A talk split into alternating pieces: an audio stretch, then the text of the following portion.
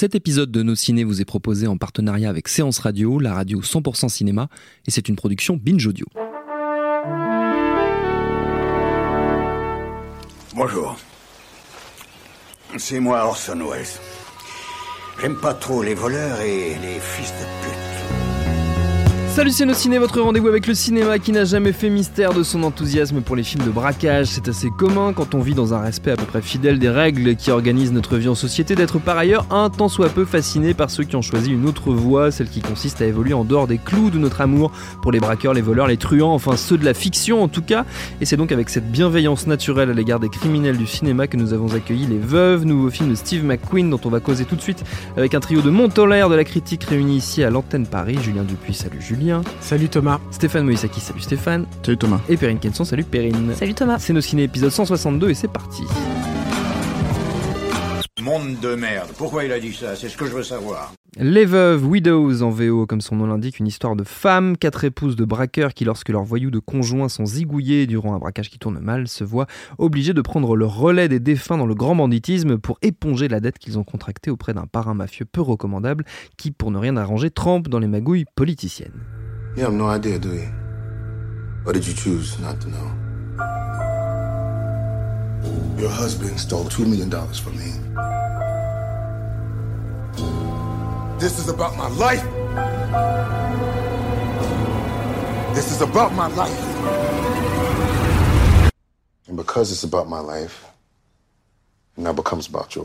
Le film est signé, on l'a dit, par le Britannique Steve McQueen, réalisateur primé de Hunger, Shame et bien sûr 12 Years, 12, 12 Years a Slave, c'est pas facile, pas facile à dire, hein, qui a décroché l'Oscar du meilleur film en 2013. Au casting de ses veuves, Viola Davis, Michelle Rodriguez, Elisabeth Debicki, Cynthia Erivo, qui sont nos quatre héroïnes, accompagnées pour l'occasion entre autres par Colin Farrell, Liam Neeson, Robert Duval ou encore Brian Tyree Henry et Daniel Kaluuya qu'on avait découvert euh, lors de la sortie de Get Out l'année dernière. Votre avis sur ces veuves, les amis Comme le veut la tradition, je vais donner la parole à Julien Dupuis, qui est autour de cette table. Ouais, c'est une tradition qui, a été euh, brisée depuis bien longtemps. hein, Oui, n'a qui a été brisée, puis qui respecter. revient. Voilà, ça dépend, ça dépend. Julien. Euh, moi, j'ai pris un pied euh, phénoménal. C'est, euh, j'adore en fait quand un, un, un auteur, un mec très très respecté, euh, euh, euh, ose euh, se plier en fait au genre Mhm. et euh, l'aborde euh, euh, sans distance, avec une honnêteté euh, complète. Et parvient malgré tout à, à conserver ce qui fait sa spécificité. conserver À conserver, oui, c'est mon côté allemand, mais à conserver ce qui fait sa spécificité, quoi.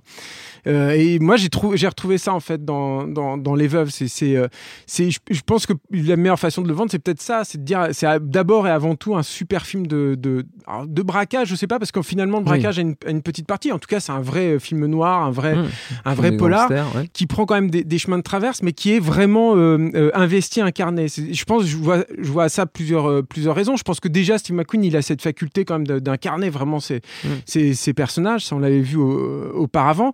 Je pense aussi que c'est un sujet qui le qui l'habite, c'est-à-dire que c'est adapté d'une série anglaise que moi Mm. je connais pas du tout, Il a des Euh, années 80, je crois. Ouais, mais avec laquelle il a grandi en fait, Mm. et lui il se projetait en fait dans ces personnages de femmes euh, qui étaient un peu sur la touche, qui devaient euh, faire leurs preuves en fait euh, dans un milieu qui ne leur était pas du tout euh, familier finalement. Et qui est un milieu euh, extrêmement dur. Et lui, il, se- il- il- il se voyait en fait là-dedans, il se projetait là-dedans. Et ça se sent. Enfin, voilà, c'est ces personnages qui existent vraiment Mm. et qui, au-delà de toute la posture des films euh, euh, hollywoodiens faussement féministes qu'on a pu voir euh, dernièrement, bah, là, il y a des vrais personnages. C'est-à-dire qu'il il, les prend pas parce que c'est des femmes, en fait. Il les prend parce que c'est des beaux personnages, quoi. Et ça, j'aime ça. Il renie pas du tout le fait que ce soit des femmes pour autant, mais voilà, c'est c'est euh, un fait, c'est comme ça, quoi.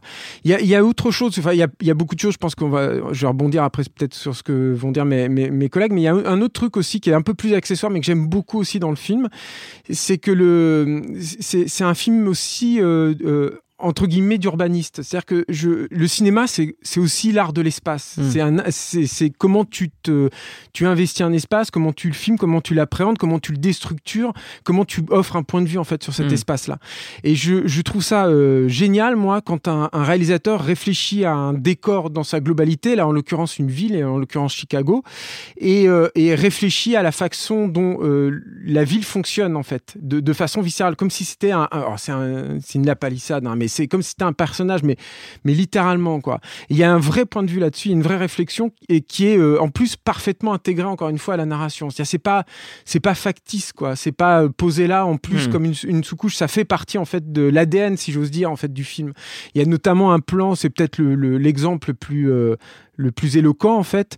Il y a un plan séquence qui suit euh, le, personnage de Colin Farrell qui est donc un, politique en fait qui va de meeting en meeting et il va, euh, il est en train de donner un discours en fait dans un quartier euh, défavorisé. Il monte dans sa voiture, il y a une discussion dans la voiture. Tu restes avec lui dans la voiture de l'extérieur, tu entends la discussion et il arrive en fait dans son QG de campagne qui est à l'orée en fait de ce quartier-là, mais qui est dans une zone beaucoup beaucoup plus chic et et, et, et cossue. Et, c'est formidable en fait cette cette séquence parce que tu vois la césure déjà du mec entre le milieu qu'il est censé défendre et là où il vit, euh, là, là l'endroit où il appartient.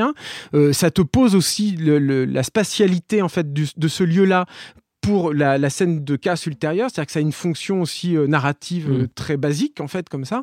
Et puis ça te permet aussi d'appréhender euh, Chicago d'une façon extrêmement comment dire physique en fait. J'allais dire tactile, mais c'est pas vraiment le cas. Mais en tout cas physique, tu as l'impression d'y tu es déambule vraiment là-bas.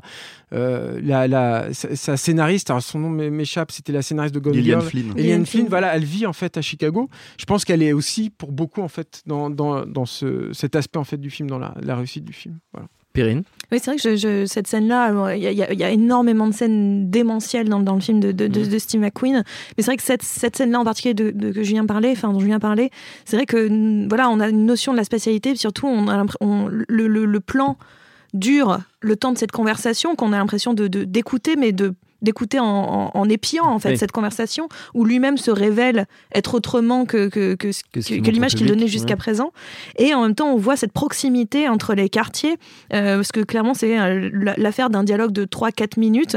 Et littéralement, on, on, fait la route en 3-4 minutes, de montrer hmm. la proximité entre ces quartiers qui, soi-disant, sont, ne peuvent pas se mélanger, ne peuvent pas se comprendre, ne peuvent pas dialoguer. Et en fait, bah, ils, sont côte à côte, quoi. Hmm. Enfin, littéralement, c'est de la guerre des tranchées, quoi.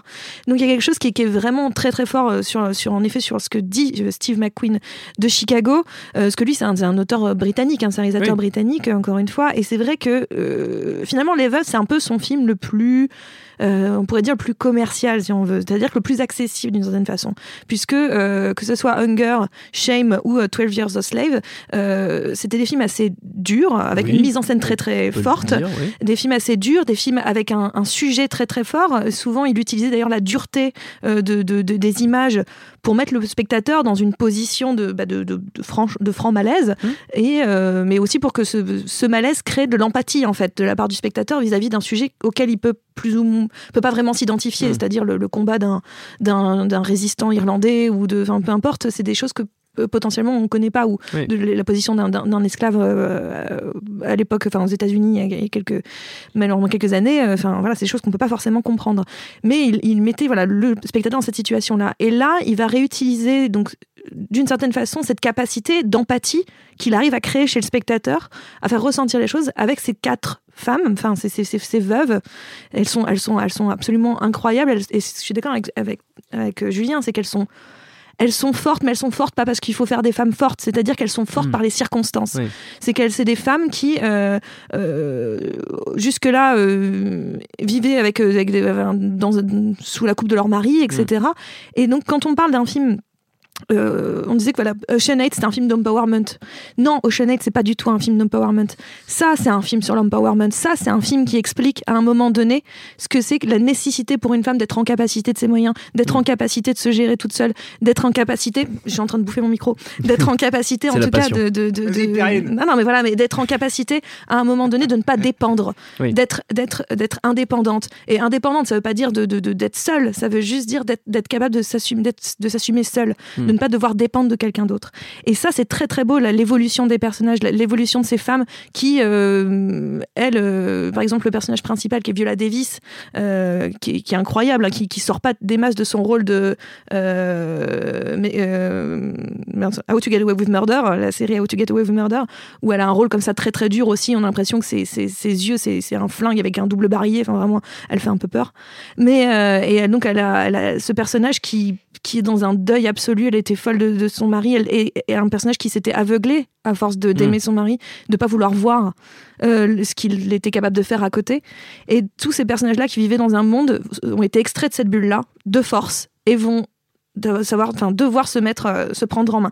Et je trouve qu'elles sont incroyablement dépeintes. Et surtout, ce qui est très bien, c'est qu'avec les films de les cape movies, les, les heist movies comme ça, on a plutôt euh, euh, faut que ce soit un peu fun. On s'imagine un truc un peu, euh, un peu fun. On attend le braquage, on attend le, montage du braquage, etc. Ça, en fait, c'est pas tellement ce qui intéresse des masses. En vrai, Steve McQueen, même s'il y a un petit peu de ça, mais c'est encore une fois parce qu'il intéresse. Il y a une énorme part politique, il y a une énorme part d'observation de Chicago qui est absolument brillante, de, de, du monde de, intrinsèquement lié de, corruption, de racisme et de politique à Chicago. C'est sublime. Et en même temps, il, il, il a pas peur de faire, de faire pleurer. C'est-à-dire qu'il a pas peur d'aller dans la, dans, la, dans la tristesse et la mélancolie. Mmh. C'est hyper beau de n'avoir à aucun moment peur des sentiments, mais pas un sentiment pour faire chialer dans les chaumières, juste à un moment donné de dire au bout d'un moment, c'est normal de souffrir, c'est normal d'être triste. C'est hyper beau ce, que, ce, qui arrive à faire euh, Steve McQueen.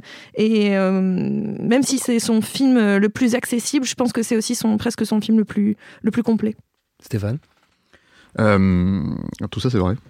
Euh, je, suis étonné, euh, mais c'est normal, hein, parce qu'en fait le film s'en détache complètement, mais, mais c'est quand même une ombre qui est là au tout début, euh, pas au tout début du film, mais on va dire que moi ça m'a fait penser. Il y a cette scène dans, dans qui à l'époque m'avait énormément marqué dans Hit, juste après le braquage où tu viens de te bouffer le, hmm. la scène quand même mouse du film. ce moment en fait où on te montre justement toutes les veuves de chaque braqueur qui découvrent à la télévision en fait que leur, leur mari s'est fait tuer et en fait il y a une espèce d'empathie à ce moment-là qui, euh, qui, euh, qui ressort sur ces personnages-là qui c'était très euh, succinct dans le dans, mm. dans, bon les femmes sont là hein, elles sont vraiment là Dans, dans, dans, toute l'histoire c'est mis en place. Mais je me rappelle que ce moment là en fait c'était un moment clé parce que t'arrivais après ce qui était censé être en gros une scène d'action et dramatique ultra forte. Et c'était le, le, le, coup de grâce en fait émotionnel. Et, et quelque part en fait j'utilise cet exemple là pour dire c'est un peu ce qu'essaye de faire le film sur deux heures. Mais pas que c'est-à-dire que le film, là où je trouve parce qu'il s'en détache finalement de, Michael Mann, c'est quand même un peu le, aujourd'hui en fait quand tu fais un polar urbain hmm. euh, aux États-Unis, euh, c'est quand même très très difficile de sortir de cette influence-là, voilà.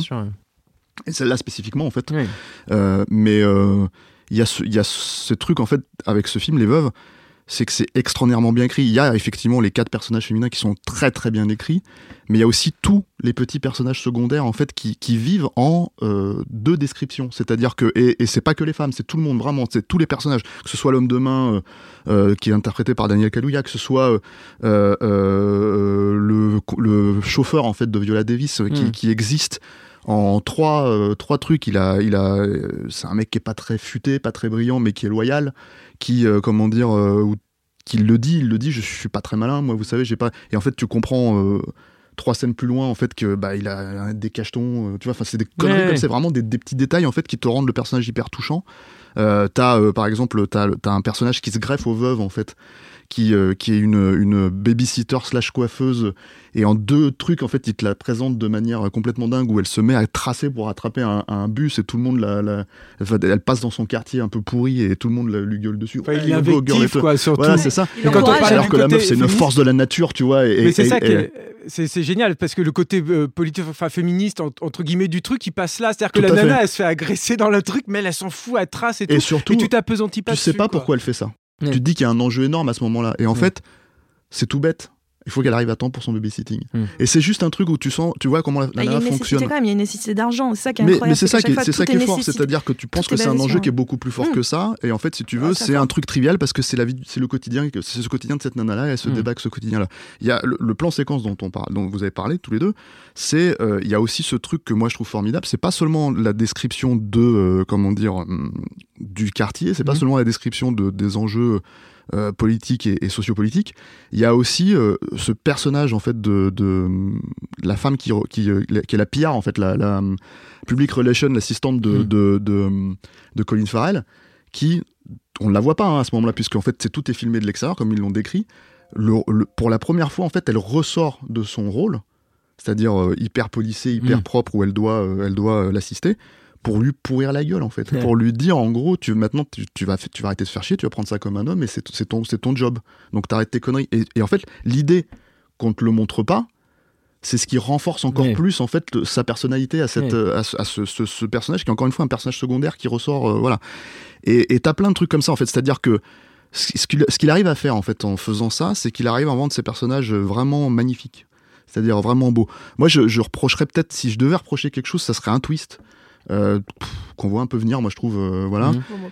mais qui qui qui est pas très c'est pas très grave en fait c'est à dire que en gros c'est pas grave parce que je trouve ça un peu un tout petit peu euh, sur les trucs, c'est pas super verrouillé. Euh, j'aurais préféré effectivement qu'il se concentre un peu plus sur le braquage, pas forcément pour faire un film de braquage, hein, mais plus en fait parce qu'il a une vraie mécanique huilée mm. euh, dans son fonctionnement aussi d'écriture.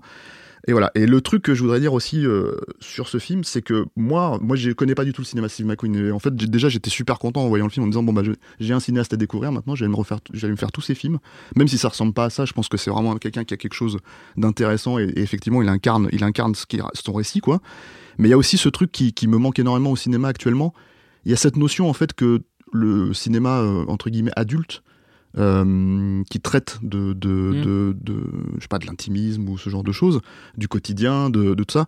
En fait, ça, ça marche plus au cinéma, ça marche que euh, dans les séries télé. Mm. Et j'ai pas de problème dans, dans l'absolu avec l'écriture des séries télé, mais l'écriture des séries télé, elles ont le luxe de développer des mm. personnages, euh, d'écrire effectivement des, des, des, des, rôles complexes, etc., etc. Et ça, ça existait au cinéma avant. Ça existait, euh, et je ne comprends pas pourquoi, en fait, d'un seul coup, ça ne devrait plus exister parce que le cinéma, la télévision s'en est emparée. Sauf que lui, il le fait. Et euh, bon, c'est une discussion qu'on avait eu un peu à l'époque euh, où on a enregistré sur Predator, sur la nécessité, en fait, de créer un personnage et, qu'est-ce qui suffit, qu'est-ce qui suffit pas, en fait, pour créer l'empathie. Et, voilà, le truc en trois coups de cuillère à peau, en fait, en trois idées, il, t'incarne. Moi, la première fois que tu vois Viola Davis, tu comprends tout de suite que c'est une femme amoureuse parce que c'est pas euh, euh, techniquement c'est pas un canon de beauté. C'est pas le, en tout cas c'est pas le, critère de beauté euh, général. Mais tu la vois au lit elle est aimée par quelqu'un elle aime ce quelqu'un. Tu comprends tout de suite la scène et t'es touché instantanément. C'est la première mm. scène que tu vois et c'est un truc c'est hyper fort en fait parce que juste effectivement il va l'incarner et ça donne le là pour enfin ça donne là pour tout le personnage et c'est comme ça pareil il y, a, la présentation des, des veuves au début elles sont encore avec leur mari il y a ce truc où tu vois, euh, euh, alors je sais plus qui est l'actrice, c'est une jeune blonde. Euh, Elisabeth de Bicky. Voilà, merci. Où tu vois qu'elle a un œil au beurre noir. Tu dis ok, bon bah elle se fait frapper, tu vois. En face, en fait, il y a son mari. Son mari lui dit vas-y, tu me fous la honte, maquille-toi. Tu dis ok, c'est un, gros con, tu vois. ils ont un échange. Elle, est un petit peu, tu vois, voilà. Et puis en fait, ils se tombent dans les bras et tu te dis ok, d'accord. En fait, donc leur relation elle est toxique, mmh. elle est pourrie, mais ils s'aiment. Donc tu comprends d'un seul coup le personnage. Ensuite, elle est elle-même euh, drivée par sa mère, qui, est une espèce de manipulatrice euh, pervers narcissique absolument incroyable, qui, euh, qui, où tu comprends en fait qu'elle a grandi dans, ce, dans cette idée qu'elle doit être séductrice et qu'elle doit plaire et absolument s'abaisser à son mari. Et tu as compris le personnage. Donc tu te dis, alors j'espère qu'on va pas aller dans le cliché. Non, en fait, d'un seul coup, elle se révèle extrêmement intelligente, elle se révèle, et en fait, il y a tout un tas de trucs comme ça où, bah voilà, c'est fin. En fait, c'est fin dans l'écriture et t'as pas besoin de 15 épisodes de série télé pour y arriver, quoi. C'est. Il faut dire que c'est super jouissif. C'est-à-dire que c'est un vrai, pour moi, hein, c'est un vrai film du samedi soir quand même. Mais c'est un film du samedi soir, encore une fois, avec des vrais personnages incarnés avec toute leur complexité et qui fait confiance aux spectateurs. C'est un film qui file droit, en fait. Et, c'est en filant droit et, rapidement parce qu'il y a un super tempo. Moi, je me suis pas ennuyé une seconde hein, dans le film que tu chopes en fait quelques détails là par-ci par-là. D'un coup, t'es es dans le rapide, puis tu regardes à droite, tu regardes à gauche et tout, puis tu chopes un ou deux, un ou deux éléments, et puis petit à petit, tu remontes le, puzzle, tu es sans arrêt sollicité. Je pense que c'est aussi pour ça que d'ailleurs que tu t'ennuies pas. C'est un film qui est galvanisant en fait à ce mhm. niveau-là, quoi. C'est-à-dire que, et c'est vrai que c'est assez rare en fait de voir des films comme ça aujourd'hui, mais euh, hier aussi, hein, finalement. Hein. C'est vraiment, c'est un, un, vrai plaisir en fait. Il faut le dire, je pense, parce qu'on parle beaucoup du fond et tout, parce qu'il y a beaucoup, beaucoup de fond, il y a beaucoup à dire sur le film, mhm. mais c'est un vrai plaisir aussi de, de, de spectateur, quoi. Voilà. C'est vrai, je crois. Le film, il dure combien de temps? Il dure 2h10. 2h10 Ouais. Et eh ben en 2h10, il, a, il raconte un nombre de choses, parce qu'on parle de ces veuves, mais ce que ça dit aussi sur leur mari, ce que ça dit sur, euh, sur le, Chicago, sur le système politique, sur, euh, sur ces deux personnages de politiciens que représentent euh, Colin Farrell et, et j'ai oublié le, personnage qui fait Jamal, mais enfin, en soi, peu importe ce que ça dit sur chacun de ces personnages, ce que ça dit de, du fonctionnement. Brian Tyree Henry. D'accord. Eh bien, comment ça, voilà, comment ça fonctionne? À l'intérieur de cette ville, etc.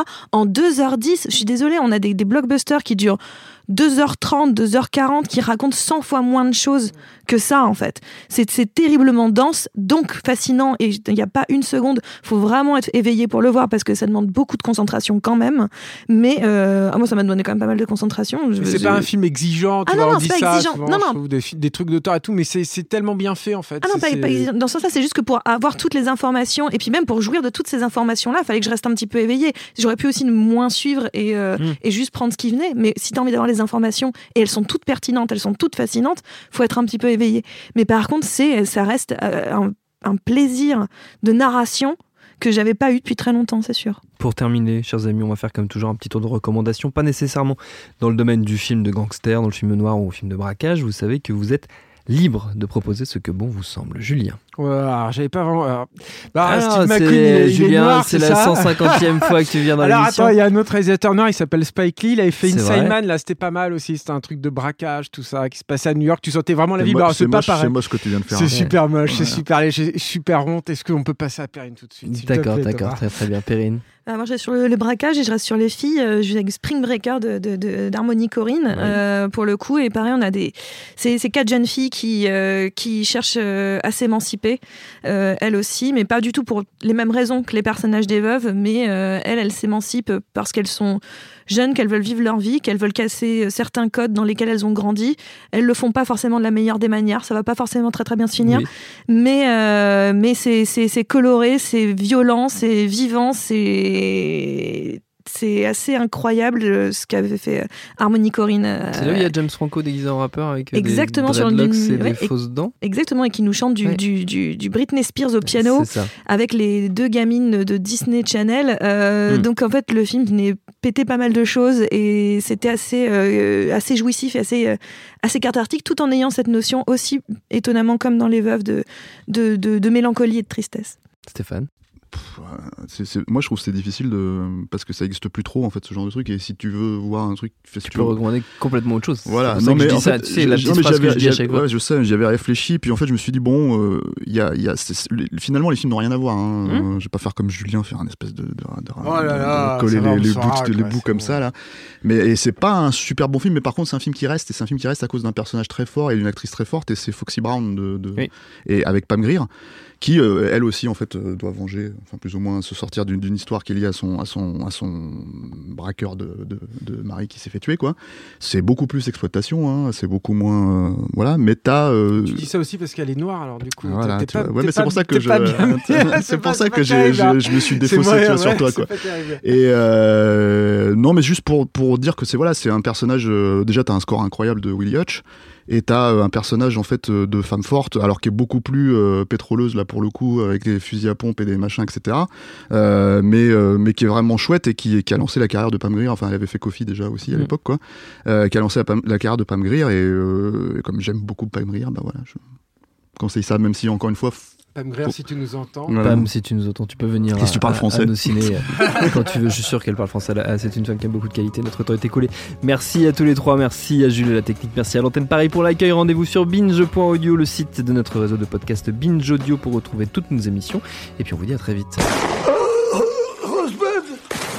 Binge. Et tout de suite, un message de notre partenaire Séance Radio. J'adore mon boulot. Vous êtes la crème de l'aristocratie française. Vous avez compris ce que je vous ai dit Oui, cancer du poumon, inopérable. Next épisode, c'est le nouveau rendez-vous 100% série de Séance Radio avec Charline Roux et son équipe. On ferait mieux de rebrousser de main, les gars J'ai fait du mal. J'ai compromis des missions. Des policiers français, que les acheter, pas les tuer. Next épisode, le mardi à 19h sur Séance Radio, est disponible sur toutes les applications podcast.